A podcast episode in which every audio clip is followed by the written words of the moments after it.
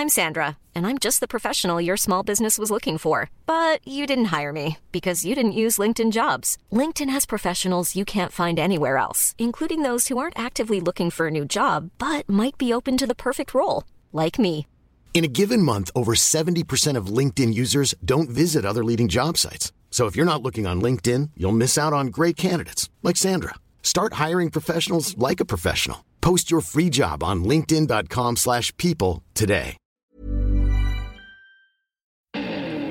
Hallo und herzlich willkommen auf meinem Podcast. Der Podcast, der euch aus eurer Zwangsjacke befreit oder eben reinbringt, je nachdem. Ein Brief über eine nicht ganz so bekannte Vorliebe. Die Vorliebe für Umhänge und Schürzen.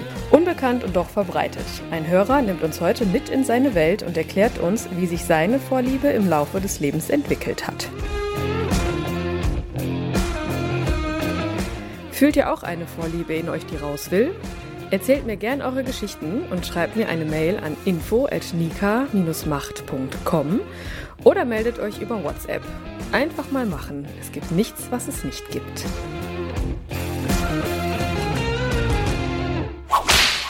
Liebe Nika, ich habe vor einigen Wochen deinen Podcast entdeckt und einige Folgen gehört.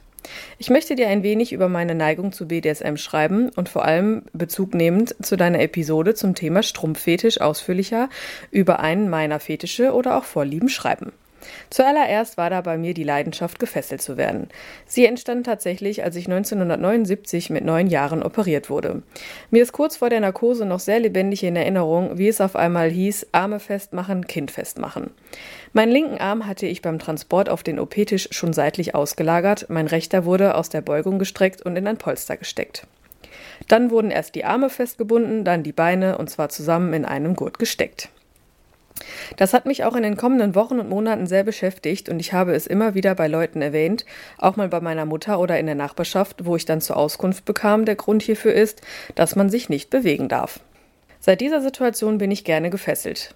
Daneben habe ich auch einen Fable für Schmerzen, zum Beispiel durch Spanking, Ohrfeigen oder Brustklammern. Auch an Kitzelfolter bin ich interessiert, habe aber noch keine richtige Erfahrung darin. Heute soll es aber in erster Linie um meine Leidenschaft für glatte Materialien wie Kunst, Leder, Gummi, Plastik, PVC, Latex und hier vor allem für Schürzen gehen.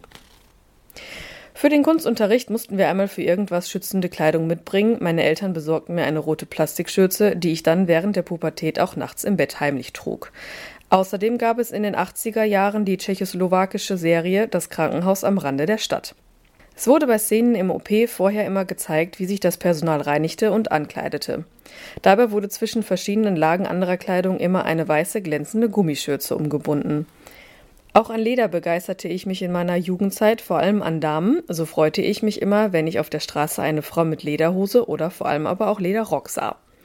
Damals bestellte man ja statt im Internet aus den Katalogen verschiedener Versandhäuser und ich genoss es als Pubertierender, mir die Seiten mit Damen-Lederbekleidung anzuschauen. In Aschaffenburg, wo ich wohne, haben wir mehrmals im Jahr eine Verkaufsmesse mit den Ständen fahrender Händler. Es gibt dort an einem Stand immer noch Schürzen aus Wachstuch zu kaufen. Früher waren es aber mehr und ich kaufte mir mittlerweile als junger Erwachsener einige, die ich auch zur Hausarbeit trug. Bei der VHS fand ich mehrere Kurse, bei denen gebeten wurde, eine Schürze mitzubringen. Einmal lernte ich Papierschöpfen, außerdem belegte ich mehrere Kochkurse und band mir natürlich immer eine Plastikschürze um. Ein Kurs, nicht der erste, war ein Grundkurs Kochen in zwei Teilen mit jeweils mehreren Abenden, sodass eine gute Gemeinschaft zwischen den Teilnehmern entstand. Ich brachte eine lange, dunkelblaue Plastikschürze mit.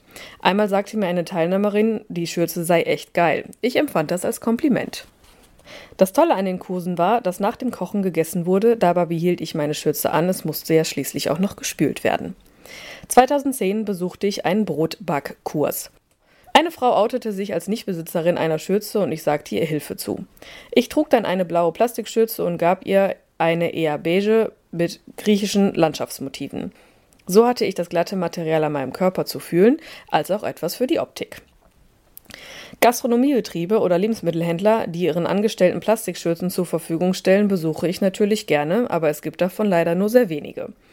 Leider gibt es in Aschaffenburg nicht mehr die Kaufhalle. Dort gab es eine Lebensmittelabteilung, die Metzgereiabteilung war dabei hinter der Theke gläsern und ich liebte es, die Angestellten in ihren langen weißen Gummischürzen zu beobachten. Die 90er Jahre waren meine Junggesellenzeit und ich reiste viel. Oft war ich in München. Dort gibt es einen speziellen Milchladen. Die Inhaberin und die Bediensteten tragen rote Plastikschürzen, sodass ich gerne dort mir was zu essen holte. Später fand ich den Laden im Internet und als ich 2016 einmal auf einem Seminar in München weilte, ging ich dorthin, um eine Kleinigkeit zu essen, obwohl es vor dem nachmittaglichen Beginn des Seminars einen Imbiss gab. Im Jahr darauf verbrachten wir den 50. Geburtstag meiner Frau in der bayerischen Landeshauptstadt. Gerne ging ich an ihrem Geburtstag Lebensmittel einkaufen und erfreute sie unter anderem mit frischen Leckereien aus diesem Milchladen. Anfang März, kurz vor dem Corona-Shutdown, war ich auf der Durchreise durch München und siehe da, den Milchladen gibt es noch, auch die Schürzen, und ich genoss ein Cappuccino mit Croissant. Das mit den Schürzen kann ich im Alltag gut ausleben. Ich trage sie bei der Küchenarbeit und auch mal beim Müll runterbringen. Verwandt mit Schürzen sind für mich auch Lätzchen und Friseurumhänge. Ich gehe gerne nach Frankfurt in eine bestimmte Rahmennudelbar. Die Lätzchen sind zwar aus Papier, aber trotzdem angenehm und da ja beim Schlürfen dieser Nudelsuppen die Kleidung dreckig zu werden droht, ist nichts Abwegiges, sich das Lätzchen umzuhängen. Ja, mal wieder zurück in den medizinischen Bereich. Ich gehe ehrlich gesagt gerne zum Zahnarzt. Regelmäßig gehe ich zur professionellen Zahnreinigung, wo ich immer ein Plastiklätzchen bekomme. Im Wartezimmer krempele ich die Ärmel meines Hemdes hoch, um beim Liegen auf dem Stuhl den Kunststoff an den Unterarm fühlen zu können. Beim letzten Mal gab es aber ein festeres Papierlätzchen, das aber nicht richtig wasserdicht ist. Ich hoffe, Sie stellen wieder um. Ich gehe auch wahnsinnig gern zum Friseur. Die Umhänge könnten zwar aus PVC sein, aber trotzdem assoziiere ich mit ihnen zum einen eine Schürze, aber auch zum anderen die Fesseln. Meine Friseurin bittet mich meistens erst einmal Platz zu nehmen, bindet mir den Umhang um und fragt mich, was ich trinken möchte. Ich fantasiere dabei in meinen Gedanken, dass sie mich mit dem Umhang an den Friseurstuhl gefesselt hat, bevor sie sich entfernt, um ein Getränk zu bringen. Ich gehe normal spätestens alle vier Wochen und lasse mir die Haare kurz schneiden. Wegen Corona war ich nun zweieinhalb Monate nicht mehr und ich freue mich auf den kommenden Mittwoch. In unserer Tageszeitung las ich am Donnerstag einen Artikel über die Schutzmaßnahmen. Unter anderem sollen entweder einmal Umhänge verwendet werden oder sie nach jedem Kunden gewaschen werden. Im Artikel ist ein Bild unseres öffentlichen Innungsmeisters mit seiner Frau, der einen durchsichtigen Plastikumhang umgebunden hat. Gegen einen solchen hätte ich am Mittwoch natürlich nichts einzuwenden. Mal gespannt, was mir umgehängt wird. Sind jetzt glatte Materialien und Schürzen für mich Fetische oder Vorlieben? Du hast ja in deinem Podcast über Fetische eine einleuchtende Unterscheidung gegeben. Ich finde beides. Der Gedanke an oder das Gefühl des Materials kann bei mir eine Erektion auslösen. Zum Beispiel habe ich kälteempfindliche Hände. Als ich 1994-95 Zivildienst im Altersheim gemacht habe und meine Hände aufgrund einer Ledierung im Wasser ziemlich gebrannt haben, habe ich Latexhandschuhe angezogen und bekam beim ersten Mal einen ziemlichen Steifen. Meine Vorliebe für Schürzen weckt natürlich mein Interesse an Berufen, bei denen sie getragen werden, zum Beispiel Metzger oder Käser. Während ich Fleisch und Wurst sehr gerne verzehre, mag ich eigentlich keinen Käse, höchstens überbacken. Kann ich verstehen.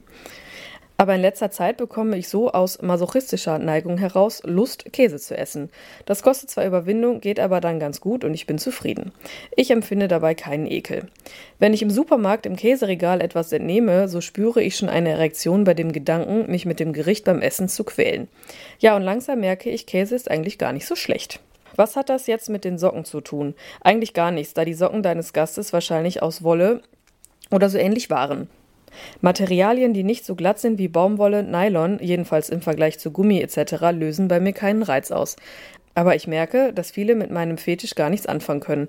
Durch den Podcast habe ich gelernt, meine Neigung ist etwas Besonderes und vor allem erst einmal für mich persönlich relevant und das ist auch gut so. Es gibt aber auch sicher einige Liebhaber von Schürzen aus, aus Gummi, wie man auf diversen Portalen online entdecken kann. So viel für heute. Falls du noch weitere Fragen hast, freue ich mich von dir zu hören. Liebe Grüße. Fragen habe ich ganz bestimmt, aber genug Antworten habe ich durch dich auch bekommen, lieber Hörer aus Aschaffenburg. es ist faszinierend, äh, wie sich Fables und Vorlieben und vielleicht sogar so Fetische entwickeln. Eine Herangehensweise hast du uns nun gegeben und ich danke dir dafür und meine Hörer ganz bestimmt auch. Liebe Grüße nach Aschaffenburg. Und schon war mein Leben schlagartig wieder etwas anders. Wenn euch meine Podcasts gefallen, ihr euch wiederfindet, schreibt mir gerne eine Mail, schickt mir eine Sprachnachricht auf WhatsApp oder ruft mich an. Ich freue mich auf eure gnadenlos ehrlichen Geschichten. Die Kontaktdaten findet ihr unter jeder Folge.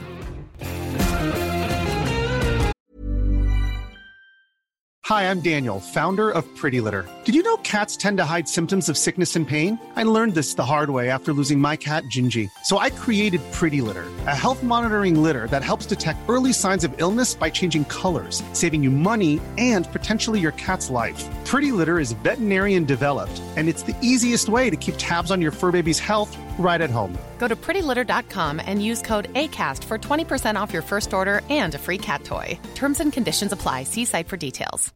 If you're looking for plump lips that last, you need to know about Juvederm lip fillers. With Juvederm Volbella XC and Juvederm Ultra XC, your lip look, whether it's subtle or bold, can last up to one full year with optimal treatment and no additional maintenance. Find a licensed specialist and see if it's right for you at juvederm.com today. That's J U V E D E R M.com. Add fullness to lips in adults over 21 with Juvederm Volbella XC or Juvederm Ultra XC. Do not use if you have severe allergies or a history of severe allergic reactions, or if you're allergic to lidocaine or the proteins used in Juvederm. Tell your doctor if you have a history of scarring or taking medicines that decrease the body's immune response or that can prolong bleeding. Common side effects include injection site redness, swelling, pain, tenderness, firmness, lumps, bumps, bruising, discoloration, or itching. As with all fillers, there's a rare risk of unintentional injection into a blood vessel, which can cause vision abnormalities, blindness, stroke, temporary scabs, or scarring. For full important safety information, visit juvederm.com.